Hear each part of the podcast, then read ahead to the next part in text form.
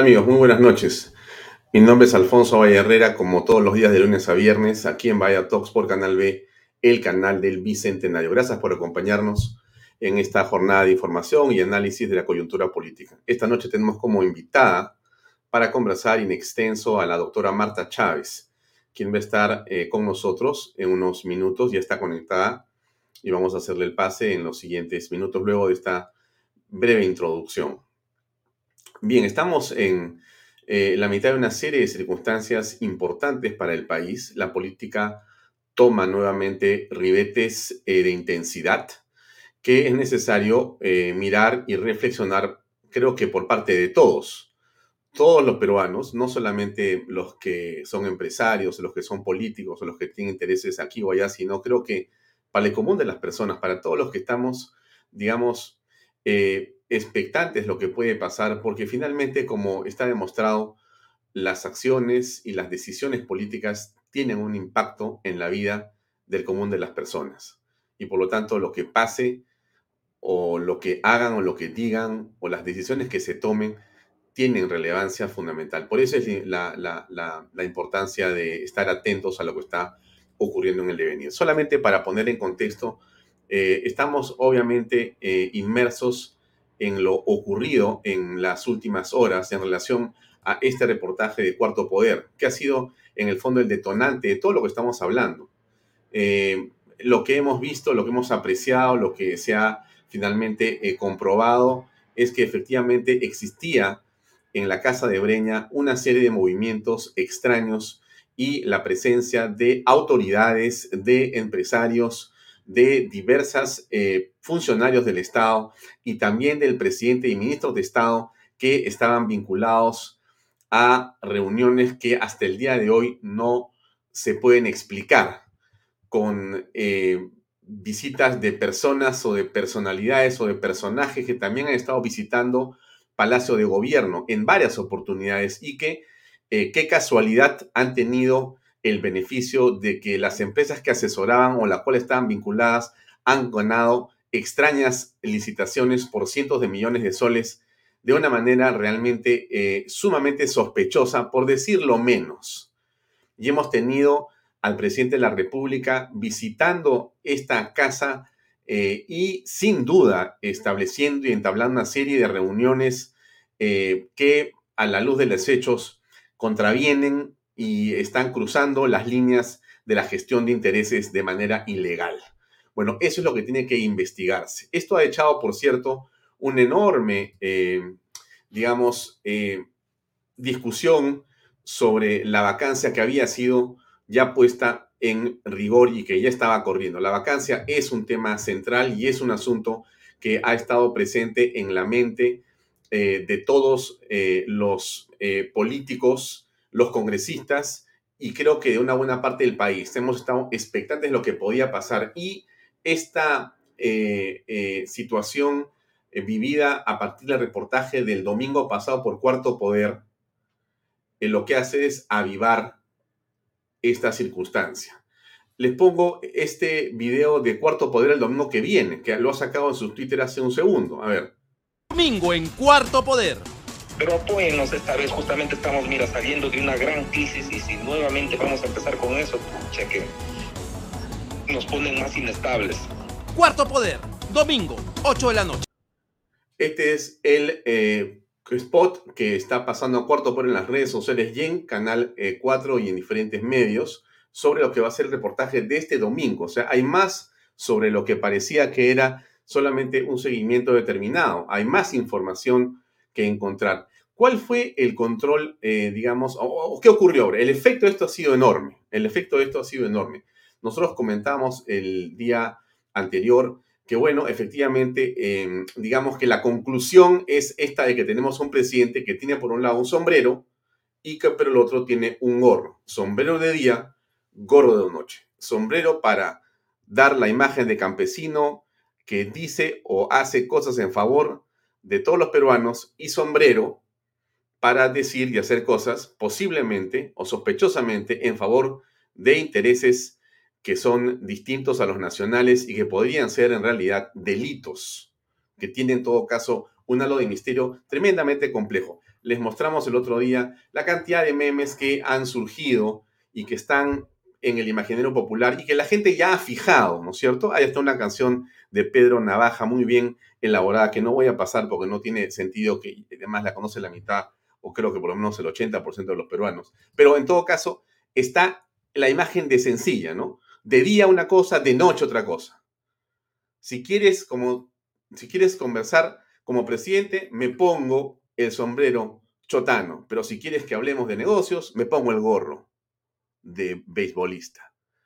¿Cuál es en realidad el verdadero Pedro Castillo? Es la pregunta que nos hacemos todos, pero ahí está justamente el tema al que nos hemos referido y esta imagen de la metamorfosis es la imagen que estaba presente y que también refleja mucho lo que ha pasado.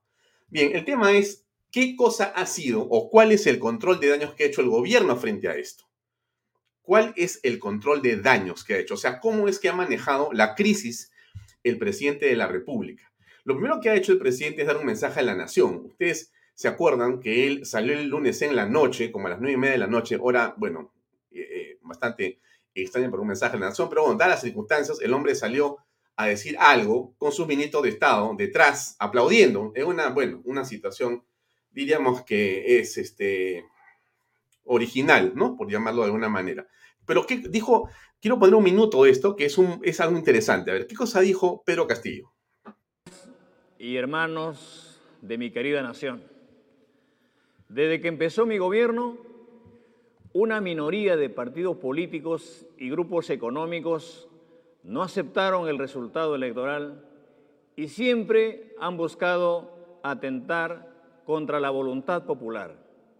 Nunca aceptaron que un campesino, un rondero, un maestro dirija la nación y que promueva cambios estructurales en el país. Bueno, ahí una vez más el presidente de la República eh, lamentablemente repite lo que le dice Verónica Mendoza, lo que le dice Mirta Vázquez del partido Verónica Mendoza, eh, Anaís Durán, la ministra de la Mujer, o Pedro Frank, el ministro de Economía, todos del mismo partido político, ¿no? Hay un espacio que no se explica, que no el presidente no tiene la capacidad de entender. Y entonces viene Verónica Mendoza y le dice a Mirta Vázquez, dile al presidente qué es el tema del campesinado, que es lo de siempre, que no quieren este, reconocer la derrota, ¿no? Habla con alguien más para que diga que la culpa es de Keiko. Entonces han dicho, la culpa es de Keiko. Fíjense ustedes ya en qué estamos, ¿ah? ¿Qué tiene que hacer Keiko Fujimori en esto? Pero dejémoslo ahí, ¿no? El presidente trata de llenar un espacio incomprensible porque ha sido encontrado en una situación embarazosa que no puede explicar aún. Estamos hoy día jueves en la noche, no hay explicación todavía. Y el presidente dice, no, esto que hemos visto acá tiene que ver en realidad con mi aspecto de campesino. ¿Qué más dice el presidente? A ver. El objetivo de estos grupos es vacar al presidente, sin ningún sustento, y con absoluta irresponsabilidad por las consecuencias que estos actos antidemocráticos tienen para nuestra población. Han tratado de vincularme con políticos desprestigiados y corruptos de antaño y para manchar mi honor y reputación han buscado asociar al gobierno del pueblo con actos de corrupción. Frente a ello, condeno de manera firme y deslindo de cualquier acto de corrupción. Por eso, toda persona que traiciona mi confianza y se aprovecha del cargo debe ser investigada y sancionada ejemplarmente por la justicia. Bueno, es inexplicable lo que Pedro Castillo dice porque todo lo que él se refiere es a él mismo. O sea, él está hablando como de un acto de corrupción o un acto sospechoso o un acto que puede hacernos pensar todo lo malo que imaginamos después de lo que hemos visto, que en realidad esa persona es otra. Pero si esa persona es él, no es un ministro de Estado, no es un funcionario de Estado, es él, él, él. Y en todo caso, lo otro ha sido su secretario de Palacio, el que despacha con él y que tiene prácticamente pegado a la espalda todo el día. al que lleva todos los viajes, al que lleva todas las reuniones. Ya, ese hombre es el que supuestamente lo ha traicionado, supuestamente. Y este que está en la casa de Breña es Pedro Castillo solo, sin sombrero, con gorrito, entrando, como hemos visto, a escondidas. Bien, dicho esto, esto fue, digamos, la manera como el presidente imaginó que eso era la manera de, digamos, controlar eh, los daños en esta circunstancia. Ok. Eh, y lo que hicieron en el día siguiente, en el día martes, es llenarnos de una serie de noticias. Fiscal dice que no hay indicios, allanan ministerios de Economía y Vivienda por presunta red criminal. Eh, Walter Ayala presenta acción de amparo para que el Congreso suspenda el trámite de vacancia. La Fiscalía cita al presidente para el día 16 o 17. Hasta el cómico Alfredo Benavides está en la jugada el gol ejecutivo se suspende, o sea, una serie de otras notas para tapar lo principal. Eso es algo que se puede colegir de lo ocurrido. Se puede colegir de lo ocurrido. El presidente dice hoy día en RPP, ¿no? Cuando te ponen una cámara al frente de donde vives y dicen que de día te pones tu sombrero y de noche te pones tu gorro tengo que sacarme de noche el sombrero. ¿Cómo voy a dormir? Dice él. O sea, hace su gracia el presidente. Dice, ¿cómo va a dormir pues con sombrero chodano? Tiene que ponerse una gorrita. Y a eso dice que le critican. En eso está el presidente, ¿no? En eso está el presidente. Y entonces aquí viene dos hechos que quiero comentar rápidamente para pasar a, tocar los temas con Marta Chávez. Aparece del sombrero este señor, que es el señor Almagro, ¿no es cierto? Él es el el eh, secretario general de la OEA, ¿no es cierto? Que viene y hace, bueno, un despliegue con música, con banda, con presidente, una cosa pues interesantísima, con cámaras, este, la noticia por todas partes, declaraciones, uy, el hombre pues feliz con el presidente de la República, se da la mano, se toma fotos y hace esta visita y hace una declaración. ¿Qué declaración hace afuera? Ustedes recuerdan, él dice, bueno, la pasé ayer, pero solamente se la comento. Dice, bueno, nosotros hemos venido aquí a comprobar que el presidente de todos los peruanos, hemos venido a comprobar que el presidente de la República además lucha contra la corrupción y además hemos venido a recordar que el Perú es el signatario, el firmante de la Carta Democrática que respalda pues los países democráticos y que estamos siempre atentos en, en Latinoamérica que no pase nada. Diciendo entre líneas que si pasa algo, ojo, ¿ah? si pasa algo aparece el presidente de Nicaragua, el de Venezuela, el de Cuba, etcétera, todos los amigos chavistas del señor Almagro para defender lo que pueda pasar. Él simplemente ha puesto el parche. Alguien dirá, pero esa era la cita más importante de Almagro. No, señores. La cita más importante es esa. Salas Arenas. Para que no piensen que es una foto que yo he sacado de por ahí, este es el Twitter del JN de ayer donde están los dos ahí. ¿Por qué es importante esta reunión? La primera, o sea, la del señor presidente de la República con Almagro, tiene el sentido de decirle a todos, por si acaso, si algo le pasa a nuestro Pedro Castillo, acá está la OEA, para respaldar el proceso. No necesariamente para defender a Castillo, ¿eh? para defender a Dina Boluarte inclusive. Y, o en todo caso, ya viene la segunda parte interesante, que es esta visita al que cuenta los votos. Al que cuenta los votos. Como diría Stalin, no importa quién vota, sino quién cuenta los votos. O sea, lo que nos ha venido a decir Almagro, espero que lo haya entendido la oposición en el Perú, es que él ha venido a hablar por Pedro Castillo, por Dina Boluarte, por el callaraje y el globalismo, ¿no es cierto? Y en todo caso está asegurado que van a seguir contando los votos ellos y ellos van a, digamos, eh, rubricar internacionalmente como lo han hecho en el proceso anterior. Y esto tiene una enorme importancia, enorme importancia, porque este es para mí el kit del asunto. Estamos frente a esta coyuntura. Esta es la situación en el país en este momento. Ahora, ¿por qué esto es importante? Ahora sí paso a conversar con Marta eh, Chávez. ¿Por qué es importante esto? Y déjame plantear la pregunta eh, para poder este, centrar finalmente el tema. La pregunta que nos hacemos es, Eh, el presidente de la República hace unos minutos ha puesto eh, otro tuit importante porque ha dicho lo siguiente. Eh, cita a los líderes políticos para conversar. Cita a los líderes políticos para conversar. Eso que ustedes ven en pantalla es una comunicación, nota de prensa de la presidencia de la República la Secretaría de Comunicación Estratégica y Prensa. Tremendo nombre, demasiado grande. Pero no importa, dice, el presidente Castillo se reunirá con líderes políticos del país. El presidente de la República sostendrá diversas reuniones en Palacio de Gobierno este viernes 3 y lunes 6 de diciembre, antes de el día 7, que es el día clave para el tema de la vacancia, con los líderes de los partidos políticos con representación parlamentaria. Listo. Ya, ahora. Muy bien, yo les pregunto a ustedes si entramos a hablar con Marta. ¿Qué hay que hacer? ¿Hay que ir o no hay que ir? Mi impresión es que hay que ir de todas maneras. Escuchar, exigir, porque lo peor que podría hacerse es decir, no, nosotros vamos a ir porque no creemos en Castillo, pero a un político y a un parlamentario que parla, le corresponde ir a escuchar, a hablar, porque está lleno de representación de la ciudadanía.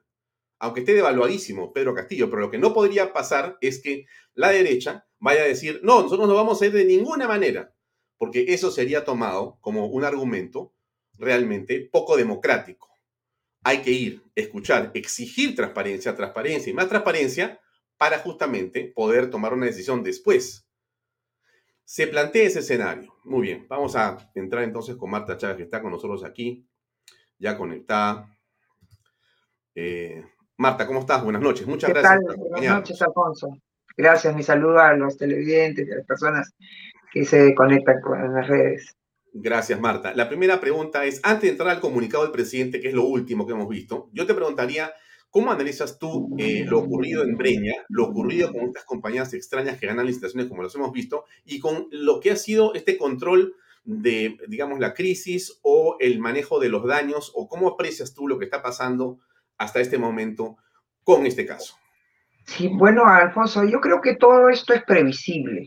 Eh, desde el primer momento, el señor Castillo, más allá de la forma en que llegó al cargo de presidente de la República, eh, ha demostrado que es una persona astuta, sin escrúpulos, es una persona que está dispuesta a disfrazarse, a aparentar, a parapetarse en imágenes falsas. El sombrero mismo, comenzando por eso que creo que no hay mejor definición que la que le dio este comentarista español, ¿no? Sombrero luminoso, porque en verdad es una, es un, eh, eh, es una prenda que, que con, la que ridiculiza no solamente el cargo de presidente de la República, sino a los propios campesinos.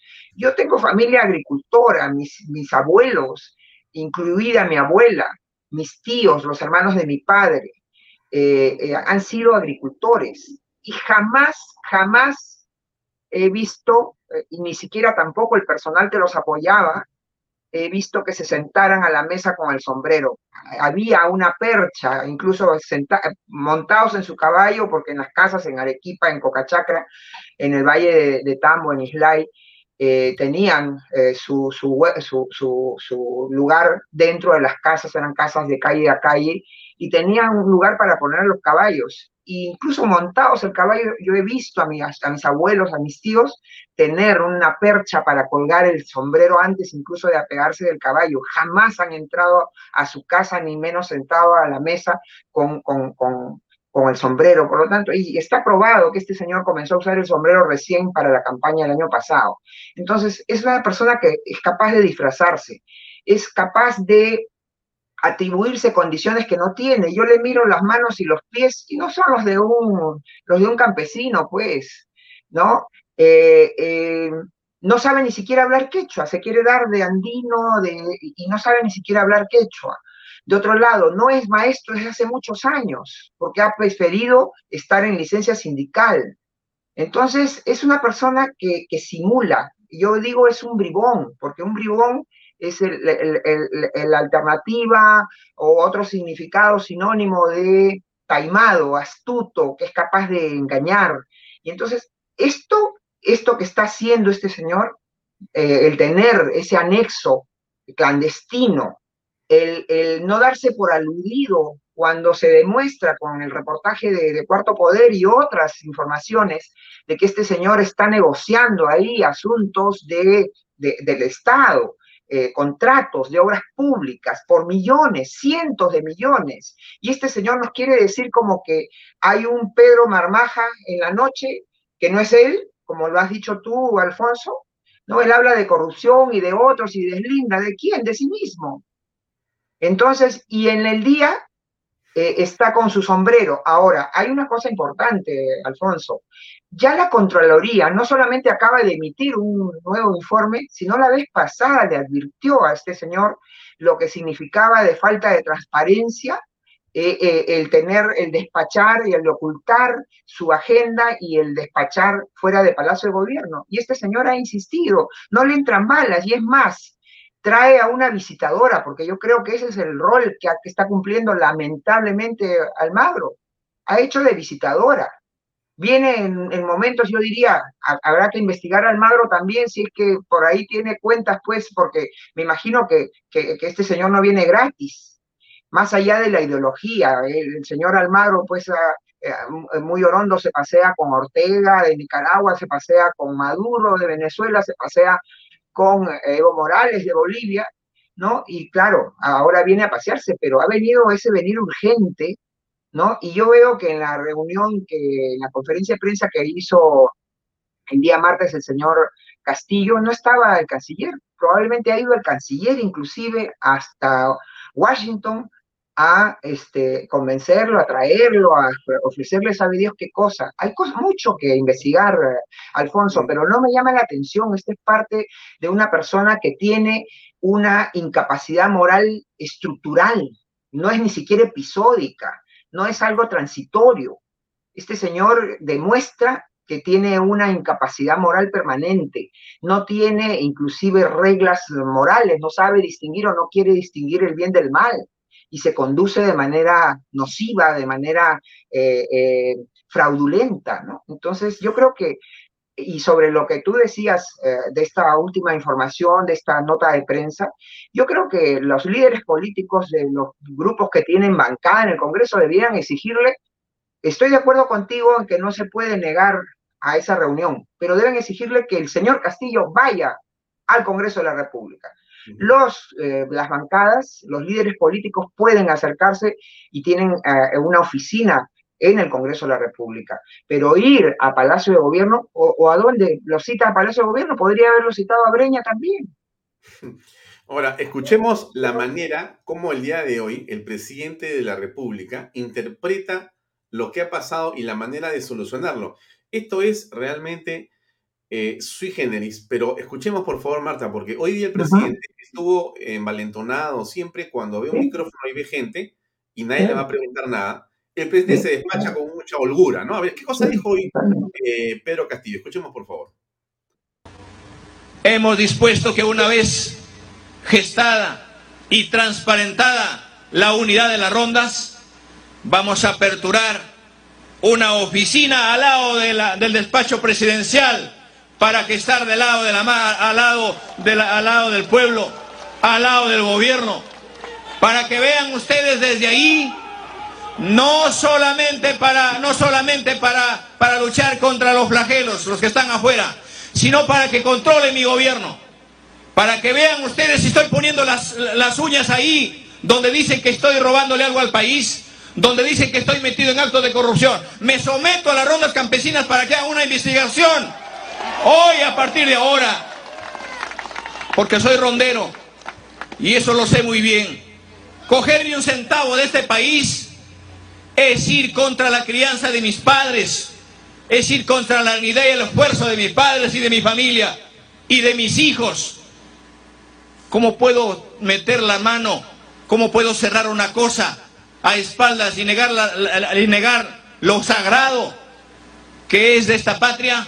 ¿Qué ejemplo le voy a dar a mis niños? ¿Qué ejemplo le voy a dar a mis hijos?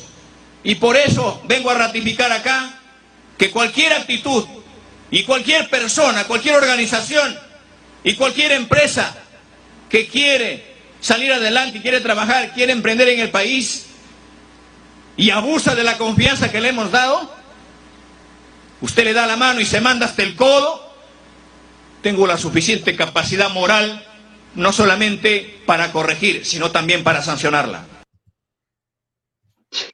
Más de lo mismo, más de lo mismo. Si el señor Castillo es un falso rondero, va a traer a falsos ronderos y ya había una asociación de ronderos en plena segunda vuelta que señaló que este señor nunca había sido rondero. Y entonces, ¿qué nos va a traer? A esas personas que vinieron con esas... Eh, con esos sables, con esas, a, asustar a la gente, a rasparlas en el piso, si lo hemos visto, va a traer ese tipo de actitudes delincuenciales y personas delincuentes que vienen a, a ¿qué? amenazar, que está trayendo una guardia para que le cuide las espaldas.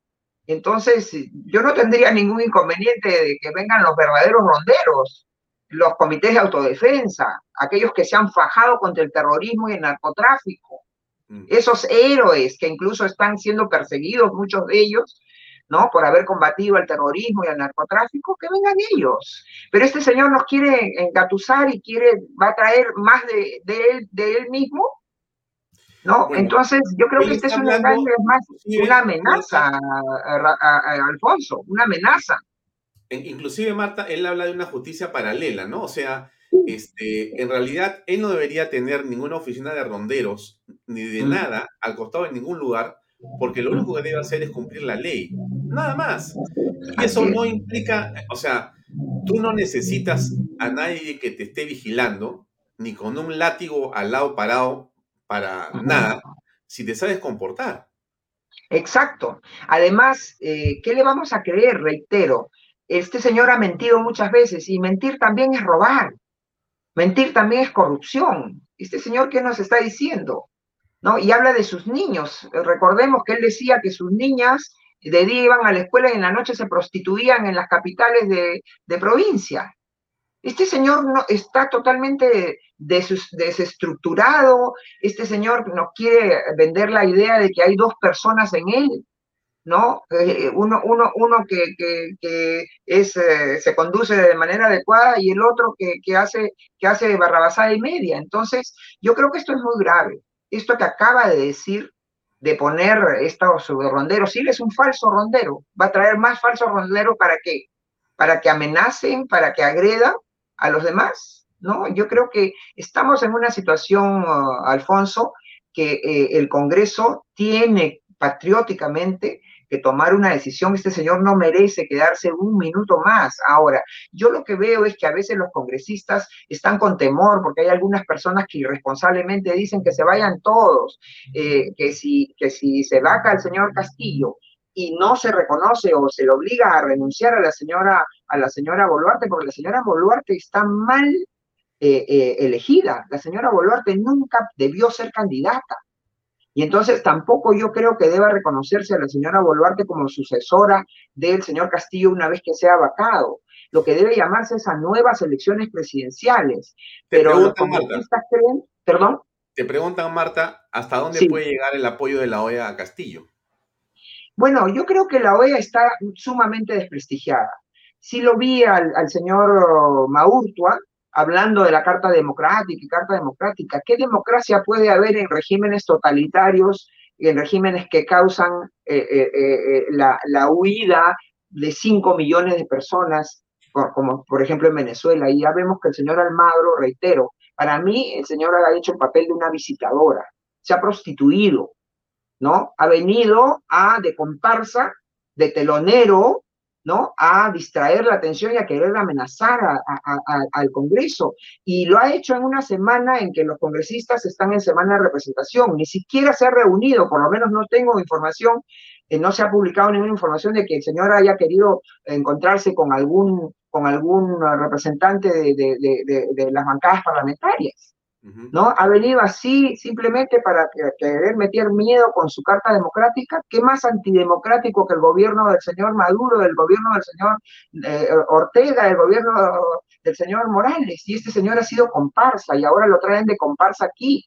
Entonces, eh, yo no creo que, que, tenga, van a querer hacer obviamente su papel, ¿no? De, apoyar a, Castillo, pero el que venga a decir, este señor se descalifica por sí solo cuando dice, veo un presidente, si bien es su opinión personal, un presidente que está decidido a luchar contra la corrupción. Yo digo, ha ido a Breña, ha leído, por último habría que mandarle la canción esa, la de Pedro Navaja, porque en realidad está basada, esa adaptación que ha sido muy creativa, está basada en, hechos reales, que son los que hemos visto todos los peruanos con, con, con, eh, interés, aunque no con asombro, porque para mí por lo menos esto era previsible, pero lo hemos visto todos los peruanos en ese informe periodístico que además va a salir eh, una nueva parte, como se señala, y que yo no creo, con, con respeto de la labor del periodismo de investigación, pero creo que ahí hay más. Yo creo que ahí hay un grupo de peruanos patriotas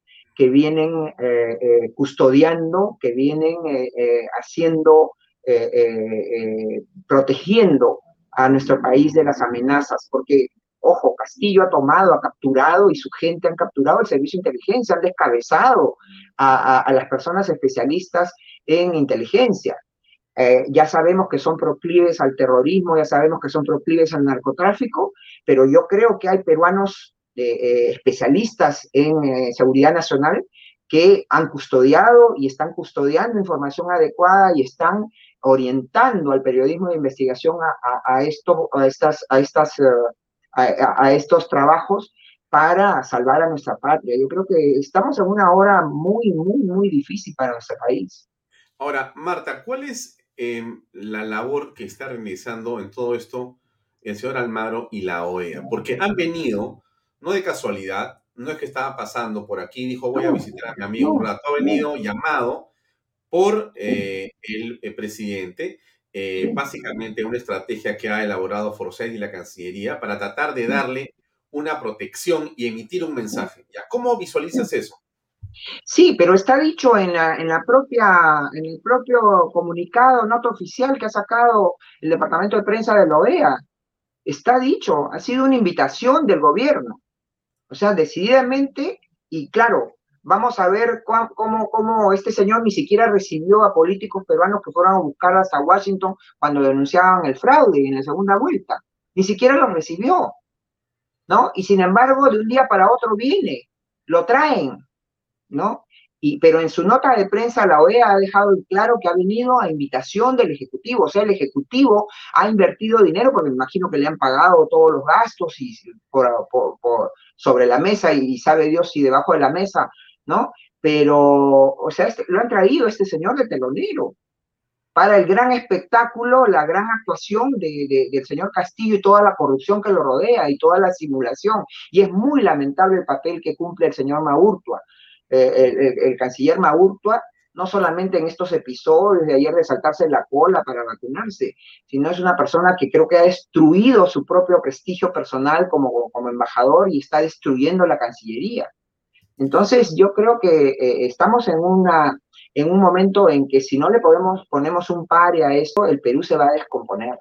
Ahora, ahí te hago la siguiente pregunta, Marta, porque finalmente el Congreso de la República no ha logrado hasta este momento tomar cartas sobre el sistema electoral. Porque tú has, tú has señalado un tema que es central, pero parece que nos hemos olvidado. Y mira, tú has dicho algo que en la mente de todos aparece como algo no resuelto, que es todas las objeciones que se tuvo en el proceso que el señor Salas, que está con la foto con Almagro, a quien ha visitado ayer, ¿no es cierto? Eh, no pudo resolver y de una manera vergonzosa decidió y una cosa pues impresionante, pero bueno, lo hizo finalmente. Y dijimos, bueno, será la última, pues ya ganó Castillo, pues ya, ya estamos en otra, ¿no es cierto? Pero ahora nosotros estamos asistiendo a una posible vacancia presidencial, inclusive una vacancia vicepresidencial, porque se puede también Dina Boluarte, digamos, puede subir a Carmen Alba, va a convocar a elecciones para que el señor que está parado ahí con el otro que está parado de visita sean los que certifican la elección. Otra vez, entonces la pregunta, por eso es que yo citaba a Lenin, perdón, a Stalin, ¿no es cierto? No importa quién vota, sino quién cuenta los votos. Y los que cuentan los votos son los mismos. Entonces, ¿qué? ¿Se ha quedado el Congreso o de repente yo estoy exagerando? No, yo creo que sí, hay una, hay una tarea que, que hacer en relación a esto, pero también la presión, la presión de la gente y de la opinión pública tiene que hacer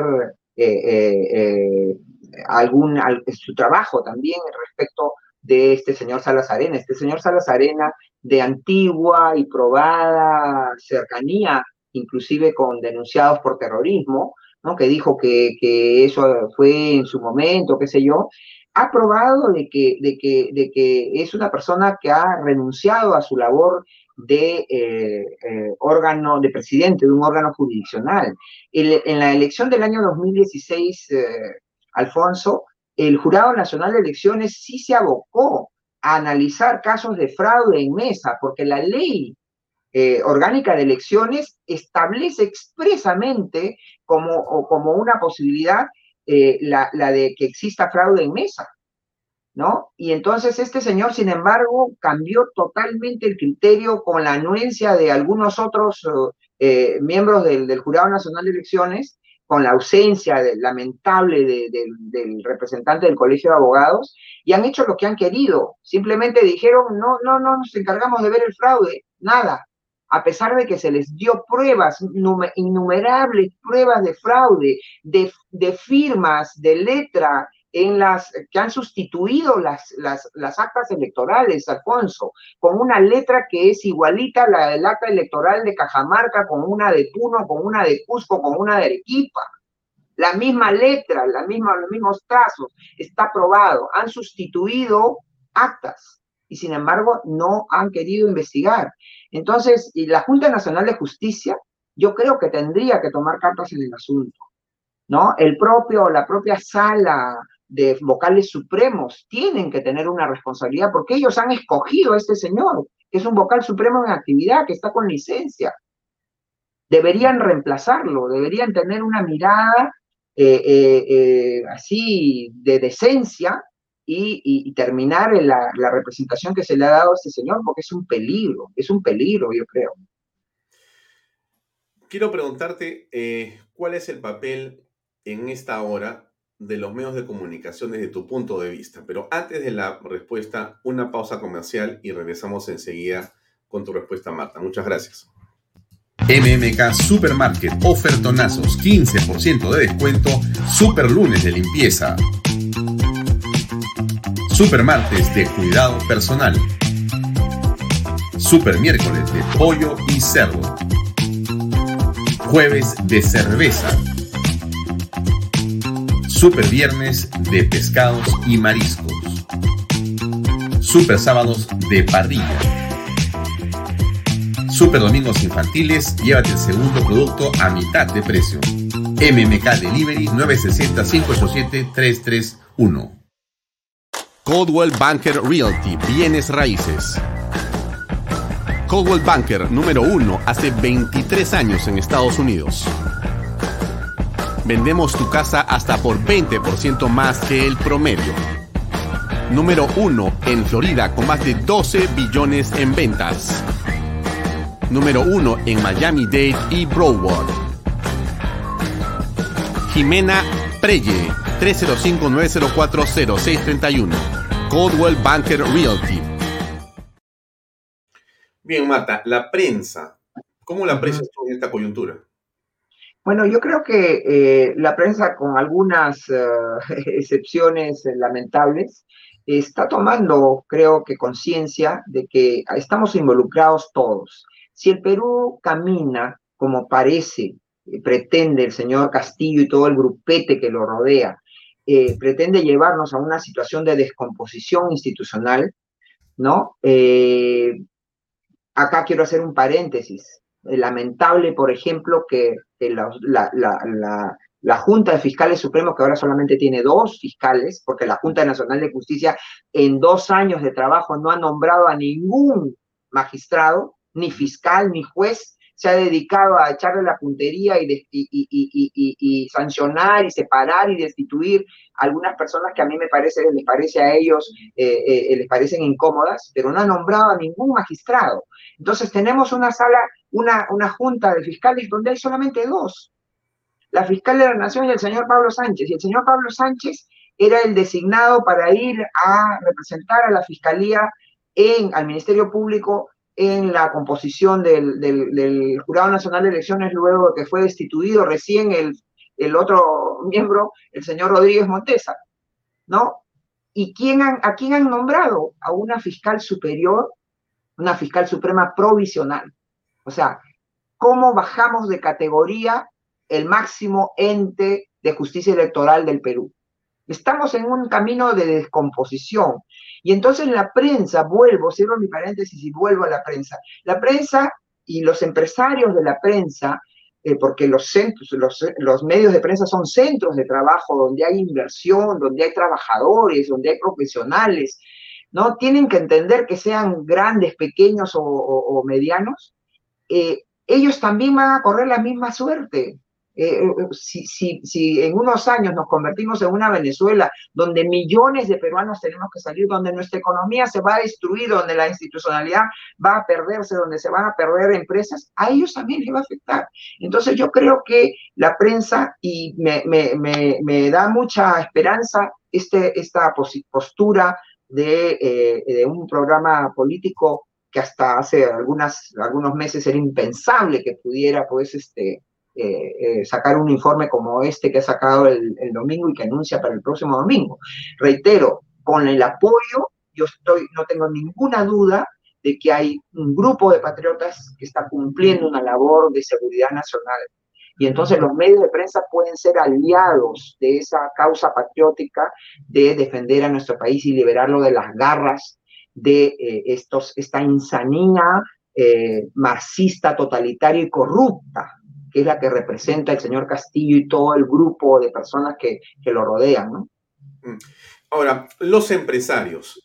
Hay, digamos, eh, también, como en el caso de los medios, de todo como en botica, es decir, existen empresarios que han eh, decidido tomar una posición firme de defensa de sus fueros, de su independencia y de los principios eh, de la, digamos, constitución de la República, es decir, están abrazando los principios republicanos, la inversión privada, la defensa de la libertad, etcétera, ¿no es cierto? Pero otros, otros, lamentablemente, han decidido más bien ponerse rodilleras, hacer genuflexiones y arrodillarse al poder, concretamente. O sea, hemos visto cosas impensables. Bueno, ¿cuál es el papel que debe tener eh, el empresariado en esta circunstancia, Marta?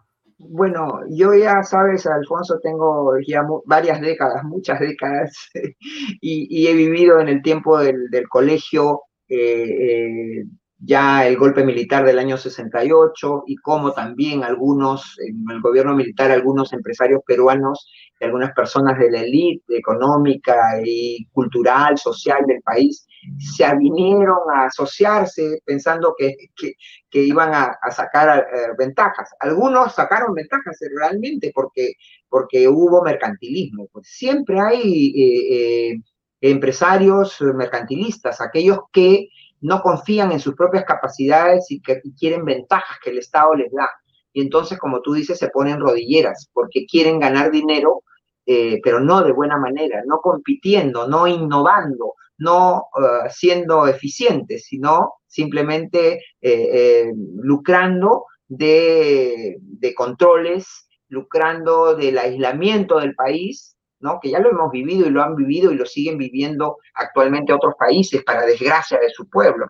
Entonces, yo creo que hay que, hay que reclamar a los empresarios y tenemos también, si esos empresarios son empresarios que, tienen productos que, que, que, se venden y que se comercializan eh, socialmente, que, diríamos producen eh, bienes de consumo o servicios de consumo final, la gente tendría que tener también una actitud de eh, rechazar a aquellos que se están convirtiendo en comparsa o cómplices de este gobierno, ¿no? Y, los, y los consumidores tenemos también una fuerza que hacer valer, ¿no?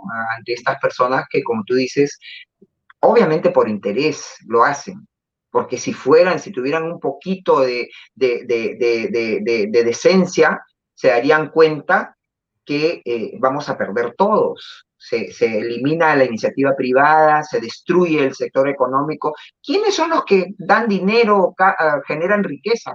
Es la iniciativa privada de todos los niveles, pequeños, grandes, medianos. Son los que pagan impuestos. El Estado se sostiene con los impuestos. ¿Y quién crea la riqueza para que se aplique impuestos? La iniciativa privada. Entonces, si se destruye la iniciativa privada, vamos a ir a, un camino de desgracia, de, pobreza, que ya lo, hemos vivido algunas, en algunas épocas negras de nuestra historia y que lo están viviendo hoy en el presente países como, como Venezuela, inclusive la pobre Argentina, ¿no? Entonces, que ahora ya incluso ya no permite que las personas eh, puedan pagar servicios o viajes al exterior con su, en, a, crédito, ¿no? Entonces prácticamente les ha hecho un corralito y les está quitando libertades. Entonces yo creo que los empresarios, que los emprendedores deben tener una, una posición también eh, patriótica, ¿no? Y, saber distinguir y aislar a aquellos eh, empresarios mercantilistas que siempre los ha habido y los van a ver probablemente, ¿no? Eh, el día de ayer tuvimos como invitado al doctor Oscar Sumar, y al final de la entrevista, él dijo algunas cosas que mucha gente ha sentido como tremendistas, como fatalistas y como muy pesimistas.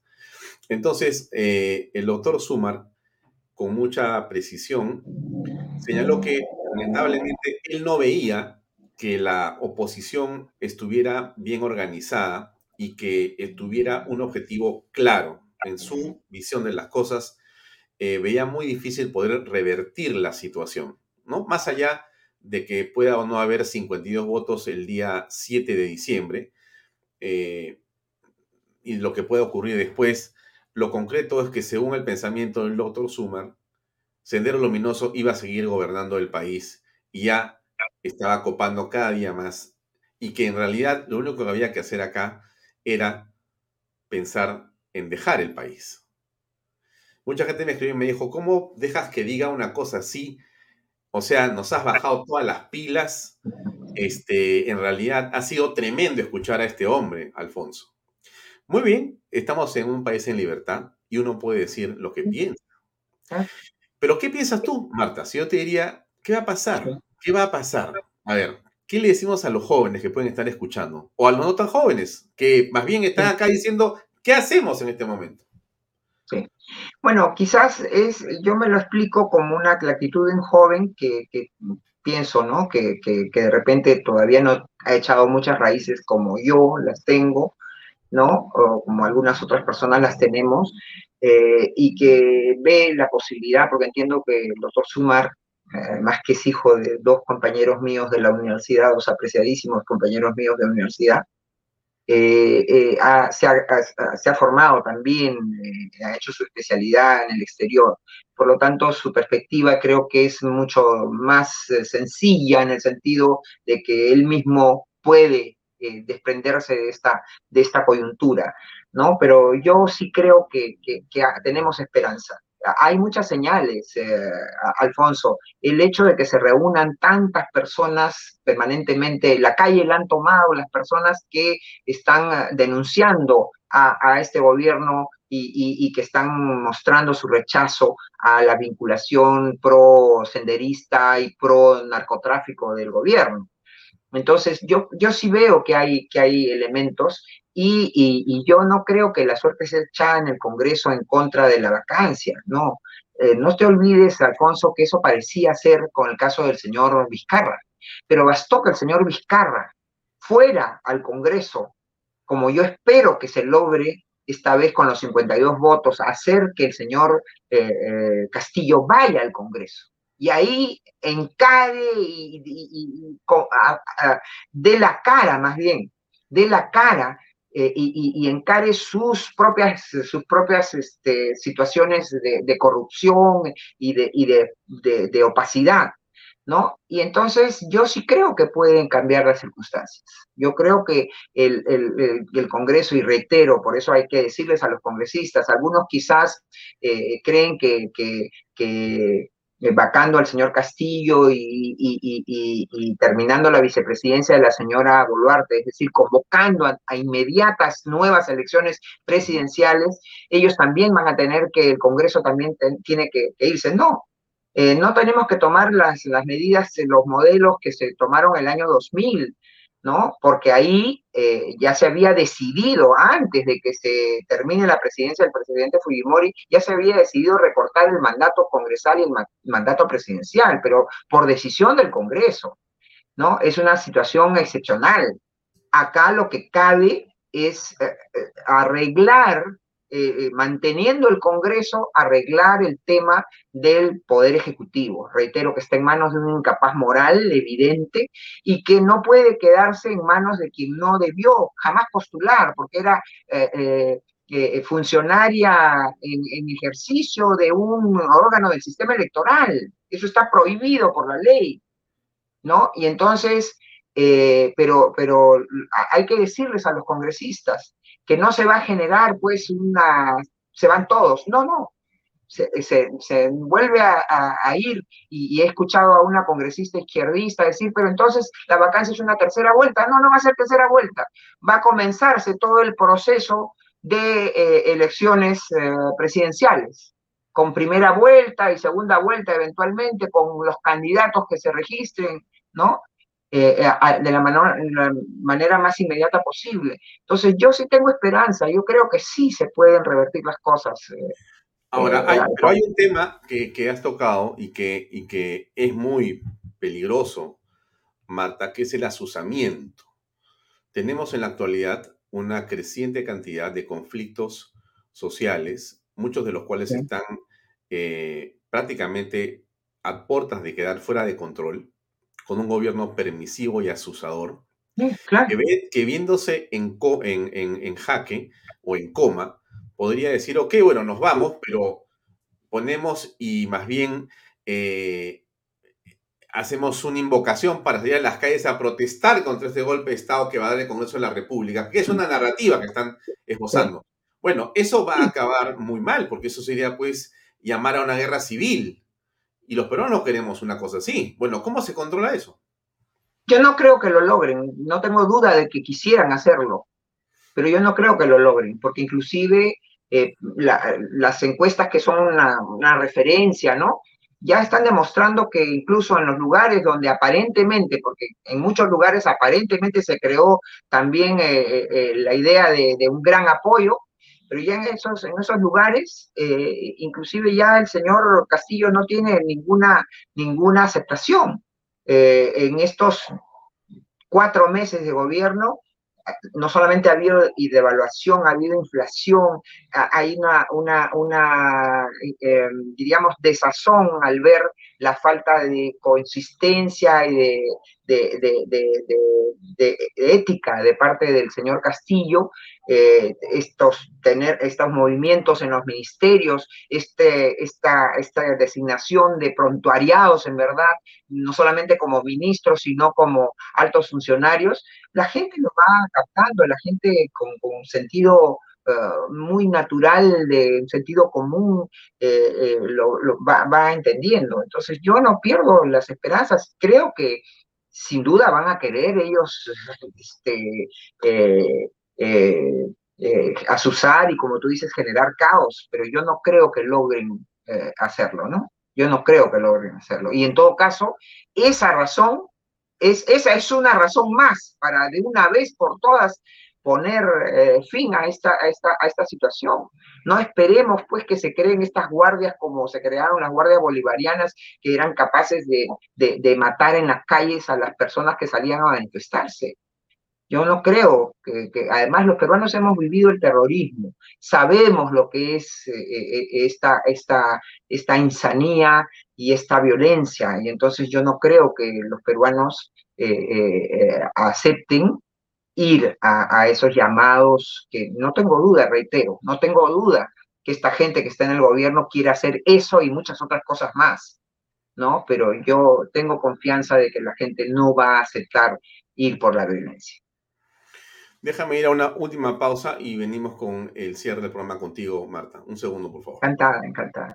MMK Supermarket, ofertonazos, 15% de descuento, super lunes de limpieza. Super martes de cuidado personal. Super miércoles de pollo y cerdo. Jueves de cerveza. Super viernes de pescados y mariscos. Super sábados de parrilla. Super domingos infantiles, llévate el segundo producto a mitad de precio. MMK Delivery 960-587-331. Coldwell Banker Realty, bienes raíces. Coldwell Banker número uno hace 23 años en Estados Unidos. Vendemos tu casa hasta por 20% más que el promedio. Número uno en Florida con más de 12 billones en ventas. Número uno en Miami-Dade y Broward. Jimena Preye, 305-904-0631. Coldwell Banker Realty.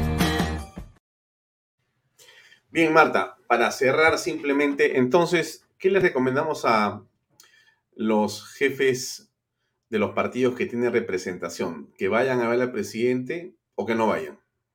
Yo creo que, como te digo, uh, yo, si yo estuviera en, sus, en, su, en su lugar, lo que le diría, señor, ¿quiere conversar con nosotros? Venga al Congreso de la República. Venga al Congreso de la República, ya que quiere reunirse con los, con los uh, líderes de los partidos que tienen representación congresal, que vaya a, buscarlos al Congreso de la República.